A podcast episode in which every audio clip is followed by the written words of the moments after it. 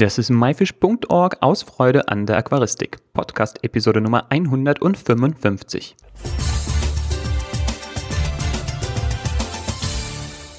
Hi, mein Name ist Joris Jutjaeves und danke, dass du heute wieder dabei bist. Zuerst einmal vielen, vielen Dank an alle, die für die Bonusfolge gestimmt haben. Ich kann dir, lieber Zuhörer, versichern, es war die absolut richtige Entscheidung, denn es steckt einfach so viel Mehrwert und interessante Geschichten in dieser, du wirst nicht enttäuscht werden. So, und jetzt ohne lange Reden zu schwingen, los geht's mit der Super Extended Bonus Director's Cut Edition der zwölf bisherigen JBL-Expeditionen.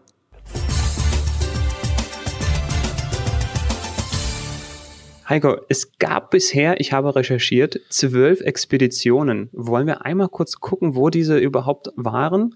Wir haben 2001 die erste offizielle Expedition gemacht. Warum offiziell?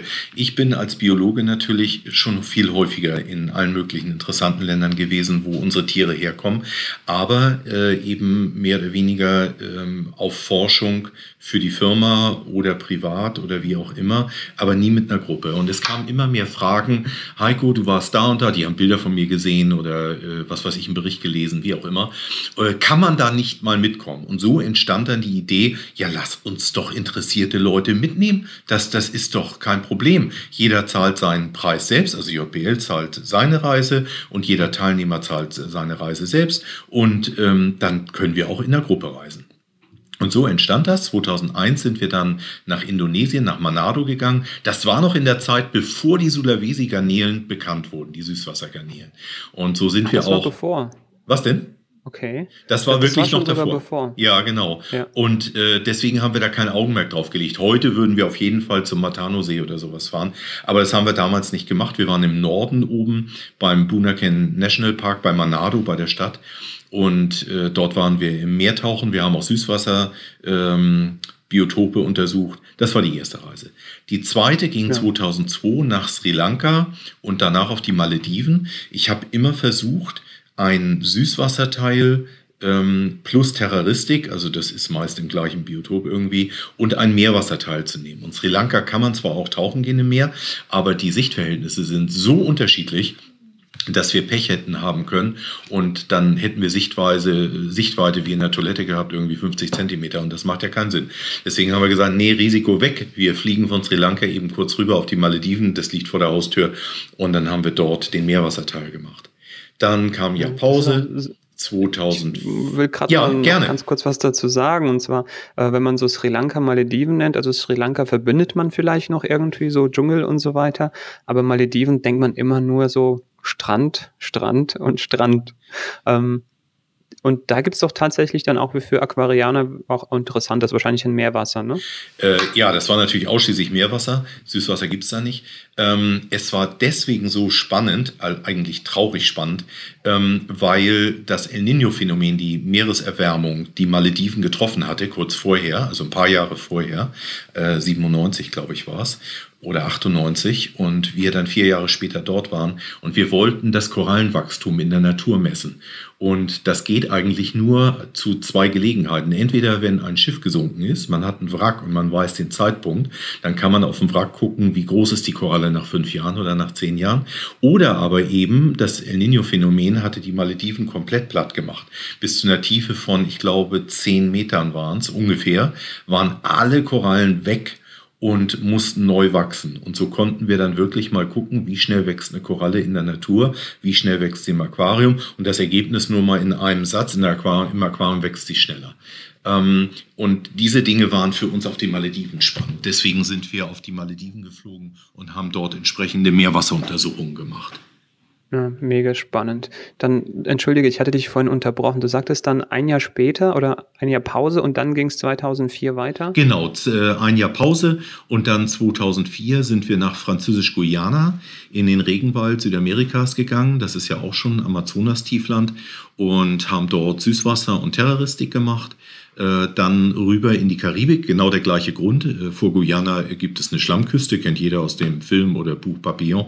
Da ist Schlammbuddeln, aber kein Tauchen angesagt. Dann rüber in die Karibik, ähm, die niederländischen Antillen, ähm, wobei wir ausgerechnet zum Hurricane Andrew äh, dahin geflogen sind. Das war ganz toll, haben wir mal einen Hurricane mitgemacht. Da hatten die Leute so ein schönes, nettes JBL-Grün im Gesicht und haben die Fische unfreiwillig gefüttert. Das war richtig nett. Ähm, ja, sehr, sehr spannende Reise gewesen. Und wir haben dann äh, mal die Karibik nach dem Hurricane erlebt. Äh, auch das ist absolut sehenswert. Äh, es war natürlich die Sichtweite nicht mehr so schön, aber man konnte mal die Auswirkungen von Stürmen auf Riffe sehen. Äh, dass da Bäume im Wasser treiben und die Wurzeln der Bäume, die ja unten hängen, dann äh, über das Riff rüber schrabbeln und was die kaputt machen. Und dann wiederum interessant, dass genau dort dann Wachstum des Riffes stattfindet. Ein intaktes Riff wächst nicht. Das hört oben auf, da sind Korallen auf dem Riffdach und dann ist Schluss. Äh, erst wenn das Riffdach leicht beschädigt, komplett beschädigt ist schlecht, aber leicht beschädigt wird, zum Beispiel durch einen Sturm, entsteht wieder Siedlungsraum für neue Korallen und dann kann das Riff wachsen. Das okay. war zu. Ah, das ist ja schon fast ein Thema für sich. Das ist so gerade so interessant. Ich muss mir mal hier Notizen machen, dann machen wir noch ein paar Folgeinterviews. Gerne. Ähm, genau, 2005, wo ging es dorthin? Rotes Meer. Ähm, wir haben dann nach 2004 äh, viele, viele äh, Menschen gesprochen, die sagten, ich würde so gern bei euch mal mitkommen, aber eine Reise nach Südamerika oder auf die Malediven oder nach, nach Indonesien, das ist so teuer. Könnt ihr nicht mal was machen, was irgendwie unter 1000 Euro liegt? Und äh, ja, Deutschland liegt ein bisschen unglücklich hier so. Ähm, das nächste Ziel für uns, viereinhalb Stunden Flug, wäre das Rote Meer. Und dort haben wir einen ganz tollen Ort gefunden, Masashaga. Das ist ein ganz kleiner Ort, also eigentlich war das nicht mal ein Ort. Aber dort konnte man toll ins Wasser, da ist eine Tauchbasis gewesen. Und äh, dort sind wir hingeflogen mit 80 Leuten. Das war die größte Anzahl. 80. 80, genau. Aber für den Preis konnten sich das eben auch viele leisten und das hat uns gefreut. Und so entstand der Gedanke, dass wir immer zwei Reisen abwechselnd machen. Eine, die darf teurer sein, die ist dann auch ein bisschen länger und danach kommt dann aber eine Reise, die für jeden Normalsterblichen auch bezahlbar ist und so preiswert, wie es nur irgendwie geht. Vielleicht kein so ganz exklusives Ziel, aber ähm, das macht einen Riesenspaß, ja. Ja, zum Thema Preis wollte ich noch was sagen. Und zwar hatten wir auch mit dem Uwe Hartmann äh, das Interview, da ging es um die Reise zu Venezuela. Da kommen wir wahrscheinlich gleich noch in der Chronologie hin. Ja. Er hat nämlich einen ganz wichtigen Punkt angesprochen, und zwar den Preispunkt. Und zwar für das Geld, für das man, also was man jetzt für die Reise bezahlt, du hast jetzt gerade unter und über 1000 Euro angesprochen. Wenn man sowas versuchen würde, selber alleine zu machen, das ist unmöglich.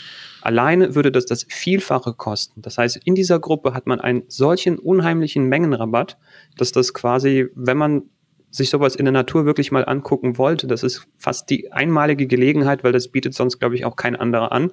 Also kein, kein Reiseunternehmen, kein, keine Webseite oder sowas. Das kann man, glaube ich, nur mit euch so erleben. Ähm, und die Beträge, die du jetzt gerade nennst, die sind wirklich, also gemessen an dem, was man dafür bekommt. Das ist wirklich sehr fair, also eigentlich schon fast günstig äh, im Vergleich zu dem, was kosten würde, wenn man es selber versuchen würde zu machen. Gerade diese ganzen Transfers, die Reiseführer vor Ort, diese Betreuung und alles. Ähm, genau, das wollte ich gerade nur so loswerden, weil du äh, deswegen Preis gesprochen hast. Ähm, das stimmt zum Teil, aber auch nur zum Teil. Ähm, das Eigenartige ist, dass die Airlines keine Gruppenermäßigungen geben. Das war einmal. Früher konnte man zehn Flüge buchen, der elfte umsonst und sowas alles. Ähm, alles weg. Die haben überhaupt keine Lust auf Gruppen. Äh, unsere Reisegesellschaft, unsere Reiseagentur, mit der wir zusammenarbeiten, hier ganz in der Nähe, die muss sogar manchmal Flüge über befreundete Reiseagenturen buchen, damit die Airline nicht den Braten wittert, oh, da ist eine große, große Gruppe. Also das ist äh, eine ganz blöde Situation.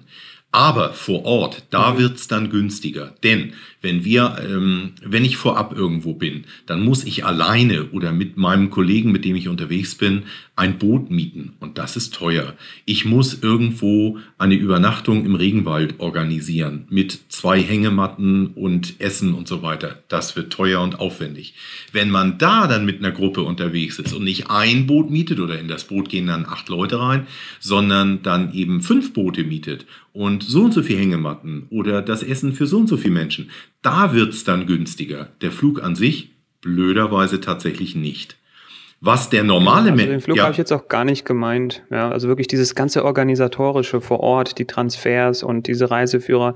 Also ich weiß nicht, alleine mir jemandem zu organisieren, der mir im Wald irgendwo eine Hängematte aufhängt, ich glaube, das ist schon fast ein Ding der Unmöglichkeit. Entweder habe ich es selber drauf äh, oder, ich, oder ich bleibe am Strand so ungefähr. ja, aber so dieses wirklich schwere Terrain, also da alleine reinzukommen, so eine Expedition, ähm, wie gesagt, das meinte ich vorhin. Also das ist fast unbezahlbar oder fast unmöglich. Ja, ja die Flüge mit den Gesellschaften, das, das ist, stimmt. Äh, ähm, ja, da brauchen wir nicht drüber da reden. Da geht es dann manchmal ja. um Genehmigungen, die man haben muss Genau. und sowas alles. Ja. Ähm, das das kann Heiko, kompliziert wir- sein, ja. Wollen wir weiter in der Chronologie weitermachen? Ja, gerne. 2006 ging es nach Südafrika und zum Malawisee.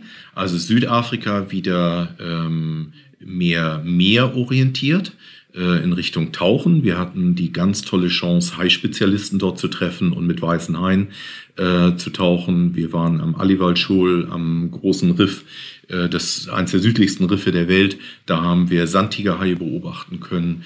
Äh, eins der, der südlichsten Riffe eben selbst auch mal ein bisschen untersucht. Und wir waren die Ersten, die tatsächlich ähm, den Beweis gebracht haben, dass Korallenriffe auch bei 17 Grad Celsius existieren können und nicht wie in der ganzen Literatur geschrieben ab 20. Das ist falsch.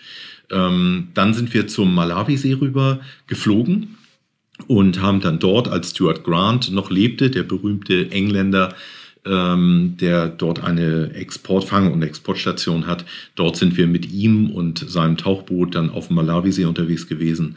Ähm, das war eine, eine für mich eine der eindrucksvollsten Expeditionen wegen des Teils Malawisee, der mich super interessiert hat, und Südafrika, weil weiße Haie liegen bei mir ganz stark im Fokus. Es war das erste Mal, dass ich mit Walen im Wasser war äh, mit Pinguinen, mit Robben. Ähm, ja, das war ein echtes Highlight. Mhm. Ich werde da schon so ein bisschen neidisch, wenn ich dir zuhöre. Wir haben noch so viele tolle Orte vor uns. Aber ich habe das auch schon bei Uwe gesagt im Interview, da kriegt man so Lust. Also lieber Zuhörer, pass auf. Also wenn, wenn du jetzt zuhörst und Lust bekommst, ähm, wir haben am Ende noch etwas, wo du noch mitmachen kannst, aber das heben wir ganz zum Schluss auf. Heiko, wo ging es dann 2007 hin? 2007 waren Philippinen dran. Philippinen, eine der Orte auf diesem Planeten mit der höchsten Biodiversität, also Artenvielfalt im Meer. Und das ist für alle Meerwasseraquarianer eigentlich ein, ein absoluter Traum. Äh, Indonesien, Philippinen äh, bis Neuguinea runter, das ist so das Eck, wo man die, die meisten Arten im Meer findet. Und äh, da kommt man aus dem Staunen eigentlich nicht wieder raus. Und da sind wir dann unterwegs gewesen im Meer. Wir sind natürlich auch, die Inseln sind ja auch mit Dschungel bewachsen. Wir sind in den Dschungel reingefahren, haben enorme Regenfälle erlebt, wo Flüsse innerhalb von einer halben Stunde so anschwollen, dass man nicht mehr mit dem Auto durchfahren konnte. Auch, auch sowas mal gesehen zu haben, ähm, das ist ein absolut äh, faszinierend auf jeden Fall. Ähm, das waren die Philippinen. Also das war für Meerwasser eins, eins der absoluten Highlights. Würde ich auch heute noch jederzeit hinfliegen. Und wenn mich Leute fragen, wo auf der Welt kann man wirklich toll tauchen, dann frage ich natürlich immer als erstes, was willst du sehen? Große Sachen oder kleine Sachen? Wenn die sagen große Sachen, sage ich, gut, dann geh nach Südafrika. Aber wenn du kleine, schöne Sachen sehen willst, tolle Riffe, dann geh auf die Philippinen oder Indonesien. Hm. Das muss ich mir dann auch mal merken. Irgendwie wollte ich auch mal unbedingt gerne tauchen gehen. Heiko, 2009 Brasilien, was habt ihr da gemacht? Ja, Brasilien steht für, ich würde sagen, fast jeden Aquarianer, wenn er nicht gerade Malawi Tanganika-See-Fan ist, eigentlich ganz, ganz oben auf der Wunschliste. Jeder möchte mal einen Amazonas gesehen haben oder den Rio Negro, die Fischfänger in Barcelos, wo der rote Neon gefangen wird, die Diskus, das Zusammentreffen der Wasser vom, das Weißwasser vom Amazonas und äh, das Schwarzwasser vom Rio Negro, das Meeting of the Waters bei Manaus, ähm, das möchte man einfach mal wirklich mit eigenen Augen gesehen haben. Und das haben wir dort gemacht. Ähm, aber ich wusste vorher, dass die Leute enttäuscht sein werden, weil sie dort nirgendwo richtig schnorcheln können. Das Wasser ist ja nicht klar. Deswegen habe ich in die Reise noch ein zweites Ziel mit reingelegt, und zwar das Pantanal, das nördliche Pantanal. Und im Pantanal hast du richtiges Klarwasser, Sichtweite Weite unter Wasser 50 Meter plus.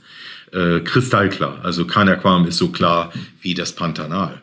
Und das Und ist es auch regelmäßig dort über längere Zeiten oder ist es immer nur zur bestimmten Jahreszeit? Äh, in Regenzeiten ist es natürlich immer ein bisschen problematisch, weil dann vom Ufer Schlamm und Schmutz ins Wasser gewaschen wird. Aber wenn kein Regen fällt, dann hast du also ein, ein Paradies dort im Pantanal. Mhm. Und das hört sich auch so ein bisschen ähnlich nach äh, der Reise nach Venezuela. Das ist nicht, nein, eigentlich nicht. Venezuela ist eher okay. so wie Amazonas. Du hast den Orinoco äh, oder andere Gewässer, aber kaum ein Gewässer ist richtig klar. Dazu musst du dann okay, in den Süden fliegen. Andere Teile einfach. Ja, nur. und dann hast du Schwarzwasser. Schwarzwasser ist kristallklar, aber eben ganz stark eingefärbt, wie Teewasser. Ähm, Sichtweite ist super, aber das machen wir, können wir ja nachher nochmal ganz kurz ansprechen. Also Brasilien. Genau, das war jetzt mit dem Schwarzwasser, das war dann. Genau. Ja. Schwarzwasser hast du im Rio mhm. Negro natürlich auch. Wir haben dort eine Stelle gehabt, wo wir zum Beispiel die Süßwasserdelfine äh, sehen konnten, unter Wasser auch. Wir waren mit den Tieren im Wasser. Und äh, da auf den Fotos kann man das wunderschön sehen, dass das Wasser eben richtig, richtig eingefärbt ist, aber kristallklar. Das ist, das ist schon faszinierend. Aber Pantanal, also wenn, wenn ich gefragt werde, als Süßwasser-Aquarianer auf dieser Welt, welchen Ort muss ich gesehen haben, dann äh, nochmal Tanganyika, Malawi rausgenommen, dann ist es das Pantanal in Südamerika. Mhm. Weiter ging es 2010 nach Tansania. Ja, Tansania. Wir haben einen Kontakt bekommen durch einen deutschen Arzt, der dort im Raum Arusha gearbeitet hat. Und den kenne ich äh, etwas besser. Und der sagte mir dann, du, das wäre ein tolles Ziel für eine Expedition. Das Land ist sicher. Das ist ein Aspekt, den ich bisher noch gar nicht angesprochen habe. Das äh, muss ich immer berücksichtigen. Ähm, Südamerika ist nicht überall sicher. Und deswegen muss ich natürlich, in letzter Konsequenz trage ich ja irgendwo auch eine Verantwortung, muss ich aufpassen, dass wir einen Ort besuchen, wo wir hingehen, ähm, wo keine große Gefahr besteht. Und äh, in Tansania, äh, das war sicher zu dem Zeitpunkt, auch heute noch, da kann man auch abends einfach rumgehen und über den Markt schlendern oder im Regenwald rumrennen oder in der Steppe, in der, in der Savanne, ähm, ist alles, alles gut. Und so haben wir dann die Region von Arusha besucht, ähm, haben dort auch wunderschönen Wald mit Schlangen und ähm, einigen Fischen, Fischreichtum war nicht wirklich toll. Aber das hatte ich auch erwartet, dass das nicht so ganz toll dort sein wird in der Region Arusha. Deswegen haben wir den Tanganika-See rangehängt. Wir sind dann mit dem Flieger ähm, rübergegangen nach Kigoma am Tanganika-See. Und das war für mich auch so ein echter Traum, denn mein, meine richtige Aquarianer-Jugend begann eigentlich mit äh, Tanganika-See-Zichliden. Und dann in so einen See reinzustapfen, dann bis zum Bauch im Wasser zu stehen, den Kopf unter Wasser zu strecken und nur im Stehen schon mal zu gucken und dann Lamprologus-Arten, Tropheus-Arten äh, und ähm, Thelmatochromis und und und, die da alle rumschwimmen sehen, das ist ein Traum. Du denkst, du stehst in deinem Aquarium. ich kann es mir vorstellen. Hört sich auf jeden Fall wunderbar an. Heiko, ich habe so einen kleinen Blick auf die Uhr, deswegen lass uns gleich weiter gucken. 2012, Mittelamerika und Galapagos. Ja, Mittelamerika begann mit einem echten Highlight. Wir haben die Zenoten in Mexiko besucht. Das sind Kalksteineinbrüche im Boden. Da hat der Kalkboden einfach nachgegeben, ist zusammengebrochen und hat ein Höhlensystem geöffnet. Unten ist kristallklares Wasser. Im oberen Bereich Süßwasser, tiefer wird es zu Meerwasser. Das wird also im Prinzip wird die Halbinsel Yucatan vom Meerwasser unterspült. Und dort leben äh, lebengebärende Zahnkarpfen, da leben Buntbarsche der bekannteste Fisch in der Aquaristik ist der blinde Höhlensalmler, dann in den Höhlen drin, der dort lebt. Und dort sind wir Höhlentauchen gewesen, äh, was für viele absolut einmalig war. War auch Angstanfälle und Panikattacken und alles Mögliche hatten wir da in den Höhlen. Ähm, ist aber alles gut gegangen, alle leben wieder raus. Aber diese Kalksteineinbrüche, die Zenoten selbst, da glaubst du irgendwie, du bist im Paradies. Ne? So mitten in einem Trockenwald, es ist kein, kein feuchter äh, Regenwald, im Trockenwald plötzlich, bups, ist ein Loch im Boden, da drin ist klares Wasser, Wasserpflanzen, wie vom Scaper, wie von dir, wenn du dabei gewesen wärst. Äh, Juri war irgendwie eine Woche vorher da und hat das hier alles schön gescaped. Und da geht man dann äh, schnorcheln oder tauchen. Ähm, das war schon irre. Von dort ging es rüber nach ähm, Costa Rica. Costa Rica ist sicher. Man kann sich dort toll bewegen. Viele Nationalparks. Äh, viele, viele interessante Tiere, auch Süßwasser interessant. Äh, Nicaragua haben wir noch mitgemacht, weil wir direkt an der Grenze waren. Nicaragua-See, ähm, sehr trübe, hat sich eigentlich nicht gelohnt, muss ich jetzt so im Nachhinein sagen. Und dann ging es zu einer ganz emotionalen Sache. Jeder, glaube ich, der sich für Natur interessiert, kennt Galapagos. Und äh, ich dachte, na ja, gut, wenn wir da jetzt schon so fast in Schwimmentfernung sind, dann müssen wir da auch hin. Und dann sind wir rübergeflogen auf die Galapagos-Inseln. Und äh, ja, äh, das ist einmalig. Also ich glaube, muss ich nicht viel zu sagen. Jeder hat Bilder vor Augen von den Darwin-Finken, von den Galapagos-Riesenschildkröten, äh, unter Wasser phänomenal im Meer, Hammerhai-Schulen. Ähm, Wahnsinn. Einfach, einfach der Wahnsinn. Muss man mal gemacht haben im Leben. Also mit mir läuft da schon irgendwie das Wasser im Mund das ist zusammen. Gut. Also ich glaube, ich muss äh, äh, mich auf irgendeine von diesen kommenden Expeditionen wirklich, wirklich auf jeden Fall eintragen. Ähm, also ich, ich sehe auch die, mir die Bilder gerade parallel an, die es äh, auf dem JPL-Blog dazu gibt. Und zwar, um jetzt nicht viel rumzuklicken, das, sonst würde man das hier hören in der Aufnahme. Aber ich sehe allein das Coverbild jetzt, das sind diese äh, Tropfstein- oder diese Kalkhöhlen. Und äh, da ist jemand mit einer roten Badehose. Ich weiß nicht, ob du das bist, aber das sieht mir ziemlich kalt aus. War es auch? Äh, das wird wahrscheinlich Zenoten Mexiko gewesen sein, ne? Mit den Kalksteinen, mhm. ja genau. Das Wasser, wenn ich es jetzt richtig erinnere, war um die 24 Grad an der Oberfläche boah, dann doch so warm, weil in den Höhlen, ich dachte, da kommt kein Licht hin. Okay, dann ist es sogar richtig nee, angenehm. Also angenehm ist was ja, anderes. Angenehm ist für mich 28, 29. Aber ähm, man, man hält es dann schon mal eine halbe Stunde in dem Wasser aus. Dann wird dir kalt. Also auch die Frage kommt immer wieder, ja, brauche ich den Taucheranzug? Da sage ich, es ist eine Frage, wie lange du im Wasser bist. Du kannst auch bei 5, 15 Grad ins Wasser gehen. Da ist dir nur schnell kalt. Bei 25 Grad dauert es länger mhm. und bei 29, 30 Grad dauert es noch länger aber es ist alles unter deiner Körpertemperatur. Alles, was keine 37 Grad hat, wird irgendwann kalt. Da führt kein Weg drum herum. Ne? hm. Heiko, 2013, Vietnamreise. Vietnam. Wir sind drangekommen durch einen Vietnamesen, der mir Bilder geschickt hatte, die ich nicht glauben wollte. Der hatte mir Bilder, zwei Bilder hat er mir geschickt. Ein Bild vom Dschungel und ein Bild von der Wüste. Da dachte ich, äh, ich kenne Vietnam nur aus den Rambo-Filmen. Ähm, da gibt es doch nur Dschungel, was ist das denn? Da habe ich zurückgefragt und sagte, nein, hier gibt es auch Wüste.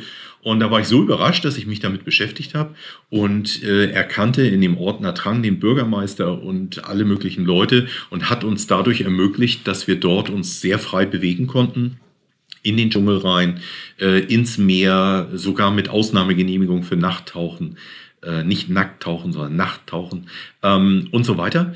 Und das war eine sehr interessante Reise, ganz speziell was Strömungen in Bächen anbelangt. Wir haben da Strömungsmessungen gemacht, äh, Bärblinge, Barben und äh, mal so ein, ein Ergebnis, was absolut faszinierend war. Wir hatten einen dabei, der war Barbenspezialist und der züchtete auch viele Barben, aber einige Barben ließen sich nicht züchten. Er wusste nicht warum.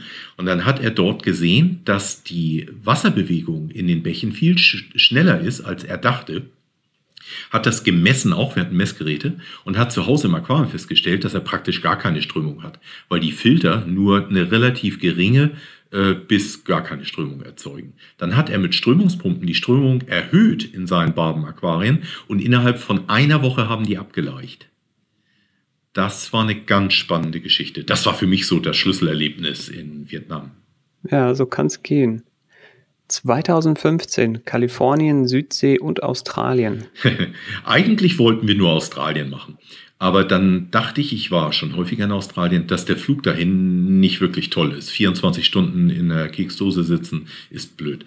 Und dann habe ich äh, mit meiner Reiseagentur wieder gesprochen, habe gesagt, Leute, man kann doch, wenn ich mich richtig erinnere, auf dem Weg nach Australien kostenlos stoppen. In Kalifornien, in der Südsee und dann über Neuseeland rüber mit der Air New Zealand. Ja, ja, ja, das geht. Sage ich, okay, das machen wir. Und dann sind wir in Kalifornien. ja, wenn man sowieso schon da ist. Ja, weil 24 Stunden im Flugzeug, da habe ich mich gerade gefragt, macht man da überhaupt ja, ja. Zwischenstopps oder irgendwelche Zwischenlandungen? und wenn man sie schon genau. macht, ja, und wenn man sie schon macht, dann kann man die Zeit auch vor. Zweimal zwölf, genau das ist es. Und Kalifornien ist phänomenal.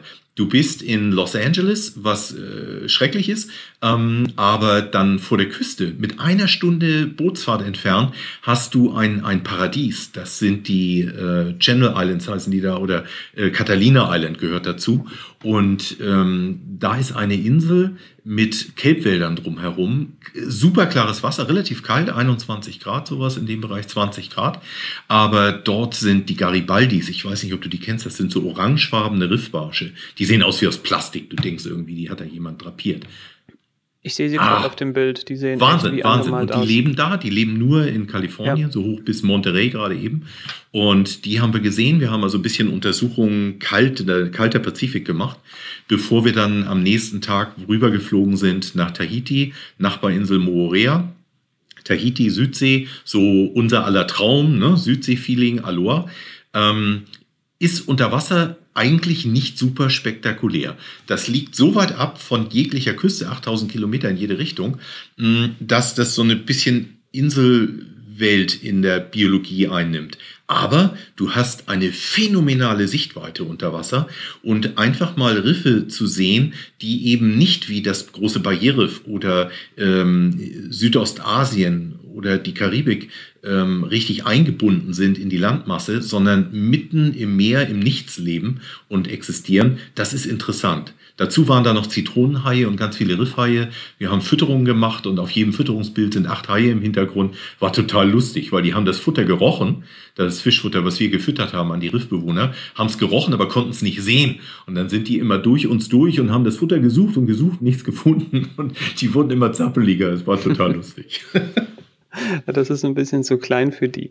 Ähm, was mir jetzt an dieser Stelle einfällt, lieber Zuhörer, wenn du das noch nicht gemacht hast, ich werde das versuchen, in die Intro mit einzubauen, aber damit du das dir alles so genau vorstellen kannst, da gibt es einen Link in der Episodenbeschreibung, wo du, wie Heiko und ich, durch diese ganzen ähm, ja, Reisen durchgehen kannst, hast du wenigstens ein Bild, um dir das Land vor Augen vorzustellen, beziehungsweise wir machen auch eine Fotogalerie äh, in den Show Notes auf MyFish guck dir die Bilder dazu an, dann ist es wirklich halt echt äh, nicht nur Kopfkino, sondern halt wirklich Augenschmaus pur. Also wie die, mit diesen roten Fischen hier gerade, das ist echt der Wahnsinn. So, dann sind wir von Tahiti rüber über Neuseeland nach Australien. Und ähm, wer noch nie in Australien war, dann guckt euch mal Bilder an. Du weißt nicht, wo du zuerst hin sollst. Äh, wir haben das große Barrierriff. Alleine schon zum Tauchen oder Schnorcheln ist das der Hammer. Dann haben wir den großen Regenwald oben im Nordosten von Australien, Cape York Island und so weiter. Äh, Wahnsinn, super interessant. Ich sage nur als Stichwort Regenbogenfische und Schlangen und Echsen und so weiter. Aber dann gibt's natürlich auch noch das Outback, das Nichts, der rote Kern Australiens. Und man möchte ja eigentlich irgendwie alles sehen. Das haben wir auch gemacht. Wir haben dann einfach am Barrierriff angefangen. Okay, in Kurzform. Wir sind einmal rausgefahren, haben uns das Barrierriff angeguckt, waren schnorcheln und tauchen, wieder zurück. Dann haben wir die Regenwälder gemacht, dort oben an der äh, Nordostküste für zwei Tage, haben wunderschöne Biotope gesehen mit, mit Zebragarnieren. Der Hammer, kennt kein Mensch aus Australien. Daher kommen sie auch eigentlich nicht. Ähm, dann Regenbogenfische gesehen und, und, und.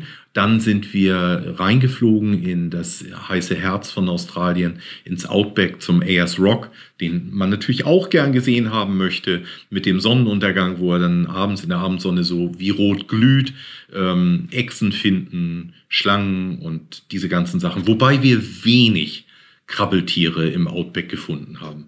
Aber bei 64 Grad Bodentemperatur, äh, das finden auch Echsen blöd. Ja, da muss man nachts, glaube ich, rauskommen. Oder die, sind, die kommen auch alle nachts raus, wenn es abkühlt, weil das tagsüber echt zu heiß, ja genau.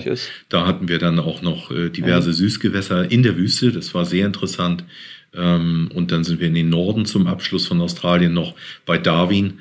Ähm, da waren wunderschöne Nationalparks, Litchfield und Kakadu Nationalpark. Da gibt es die großen Salzwasserkrokodile mit über sechs Meter Körperlänge. Das sollte man nicht unbedingt ins Wasser gehen, das kann problematisch sein. Ähm, aber Australien war ein Traum. Es war sehr anstrengend auch, muss man auch sagen, durch die Hitze manchmal, äh, durch lange Fahrerei im Outback.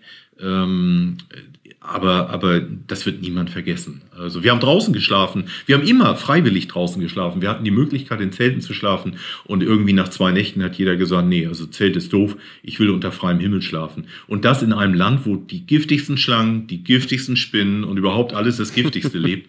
Ähm, du gehst freiwillig raus. Du schläfst einfach auf dem Boden, rollst deinen Schlafsack aus, legst dich hin, schläfst. Am nächsten Morgen wirst du von Kängurus geweckt. Äh, ist ein Traum. Ist, ist wunderschön. Heiko, 2016, Venezuela hatten wir schon mal angesprochen mit den Schwarzwasser. Genau, Venezuela waren zwei Orte. Äh, da habe ich auch wieder den ersten Teil, so ein bisschen wie beim Amazonas damals. Äh, Orinoco, ganz toll. Orinoco-Delta, unberührte Tierwelt, Indios, die praktisch keine Touristen kennen. Wo, wo hat man sowas noch auf der Welt? Ähm, ganz, ganz stark, aber keine schöne Sichtweite unter Wasser. Deswegen sind wir dann nach dem Orinoco-Delta, wo wir eine fantastische Tierwelt hatten, äh, sind wir rübergeflogen mit kleinen Maschinen. Zum Teil musste man die Türen festhalten und war ein bisschen merkwürdig. Aber dann sind wir runtergeflogen in den Süden äh, zu den Tafelbergen. Und bei den Tafelbergen äh, ist der höchste Wasserfall der Welt, der Salto Angel, mit 1000 Meter freiem Fall ungefähr. Und da wollten wir hin. Nun war der Wasserstand zu niedrig, wir haben es nicht ganz geschafft. Aber da haben wir ganz, ganz klares Schwarzwasser. Und da konnten wir Salmler, Welse, Buntbarsche, so viele verschiedene Fische beobachten. Das war richtig, richtig klasse in diesem Schwarzwasser. Auch das Erlebnis Schwarzwasser einfach. Ähm, war was sehr Besonderes. Ja, hat allen gut gefallen. So, das war sie nun, die Super Extended Bonus Director's Cut Edition der Frage nach den zwölf bisherigen Expeditionen. Ich hoffe, du bist derselben Meinung wie ich und bereust deine Entscheidung nicht. Es ist der Wahnsinn und ich glaube, dass Heiko hätte locker mindestens genauso lange zu jeder Expedition erzählen können. Die Shownotes zu dieser Episode mit allen Bildern und Links findest du wie immer unter my-fish.org Episode 155. Und wenn du dich gerade fragst, ähm, ist das nicht ein bisschen aus dem Zusammenhang gerissen?